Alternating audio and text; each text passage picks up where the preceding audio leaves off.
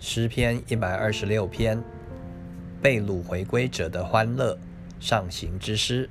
当耶和华将那些被掳的带回西安的时候，我们好像做梦的人，我们满口喜笑，满舌欢呼的时候，外邦中就有人说：耶和华为他们行了大事。